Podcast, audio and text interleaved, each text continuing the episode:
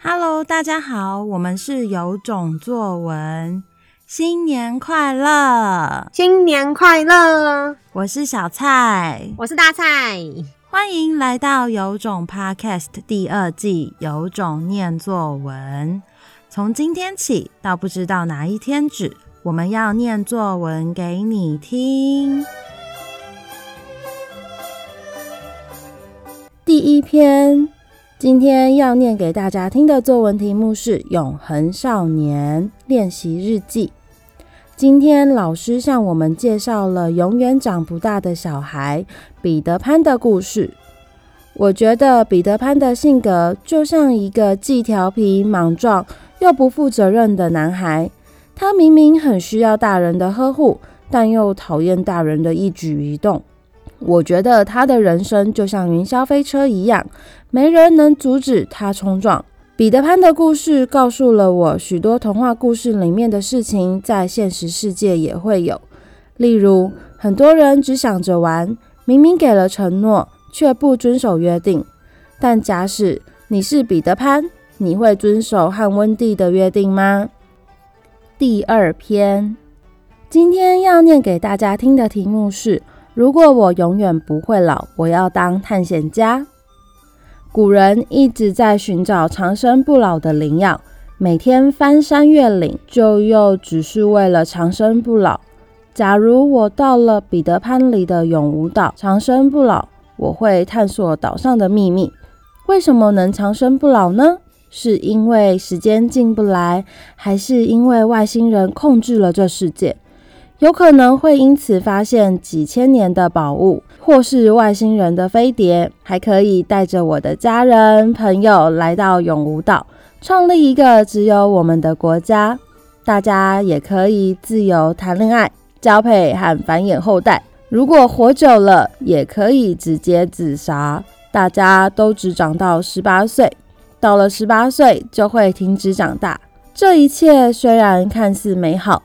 但我觉得永远不会老这件事，就像嫦娥奔月一样，和心爱的人分开，因为再心爱的人，有时也会腻，开始会想着那些没被带过来的人，开始找新对象，就像小飞侠彼得潘一样，有些人就会变成渣男，所以其实长生不老也不是一件好事呢。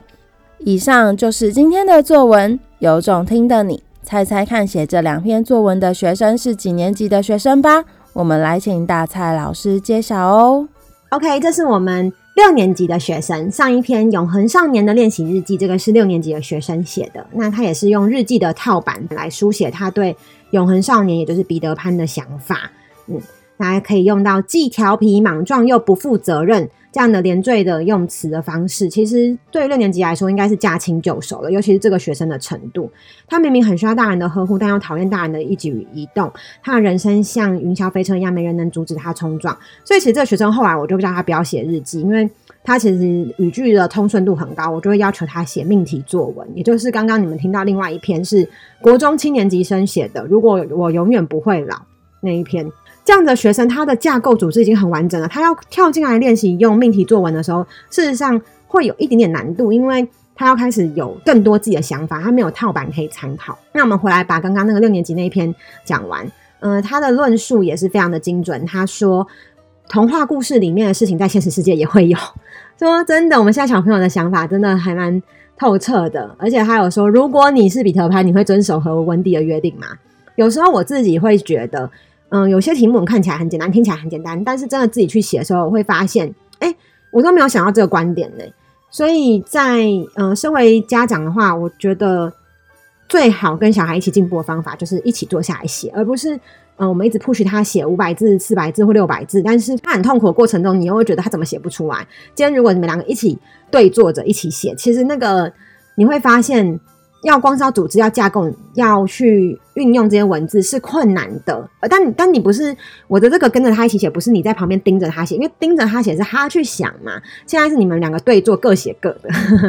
应该是说，家长可不可以在这样换位思考的过程中，发现其实要求一个大概十到十二岁的小朋友要有自己的想法，逻辑要通顺，然后又要可以很会运用不同的词汇，事实上真的蛮困难的。鼓励大家跟着小朋友在过年的时候一起写一篇作文。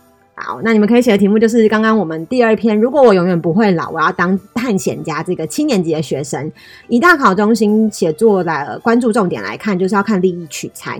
也就是说，这篇文章有没有扣紧题目，表达自己的想法，能不能流畅运用素材，让题目问你的东西更明显。那我们其实本来的这题目是上完了彼得潘之后，我们给了一个开放性的题目，因为现在还蛮流行这种，嗯、画一个底线，叫你自己填东西进去。所以我的题目是：如果我永远不会老，我要当什么？那我觉得他写的很可爱，他要当探险家，因为他想要到处的去探索岛上的秘密啊，他想要可以长生不老。所以在这个方面他是有扣题的。可是很可惜的事情是，他到后面有点超展开。他说他后面突然间说，如果活久了也可以直接自杀，大家都只长大到十八岁，到十八岁就会停止长大。这边又感觉好像离题了一点，等于是有两个想法。第一个是，我觉得他愿意写出这么多坦白的文字，代表是我们的课可能给他蛮大安全感，让他可以尽情的抒发。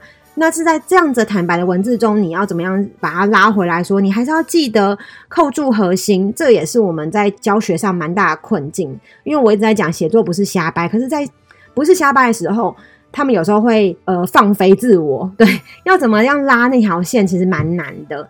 那我们就尽量要让他走在可以尽量讲自己的真心话，同时间又可以能够照这个架构走。所以我之前才会说我们要用日记的练习。他现在这个学生他的状况是，他的遣词造句都不错，然后他的想法也蛮好的。可是他的他现在是论述不完整，也就是有的人是很会遣词造句，然后论述很空，但是这个人是他有想法，可是他没有办法用。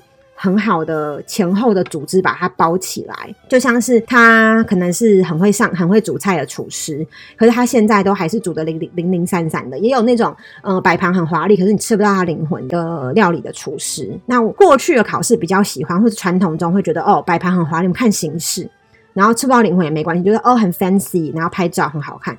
可是其实当老师久了，或是你改作文久了，你一眼就看得出来。这个是假的还是这是真的？所以这篇文章它的真挚的程度是感受得到的。可惜的事情是他还不知道怎么去把他的文章组织架构框架的更完整一点点。那这就是我对这篇文章的看法啦。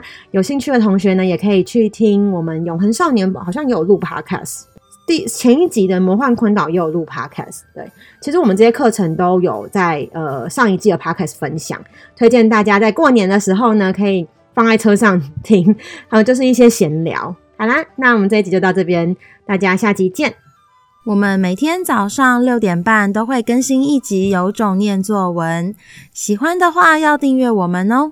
如果很想听到你的作文被念出来，也欢迎分享留言给我们。有种念作文，大家明天见，拜拜，拜拜。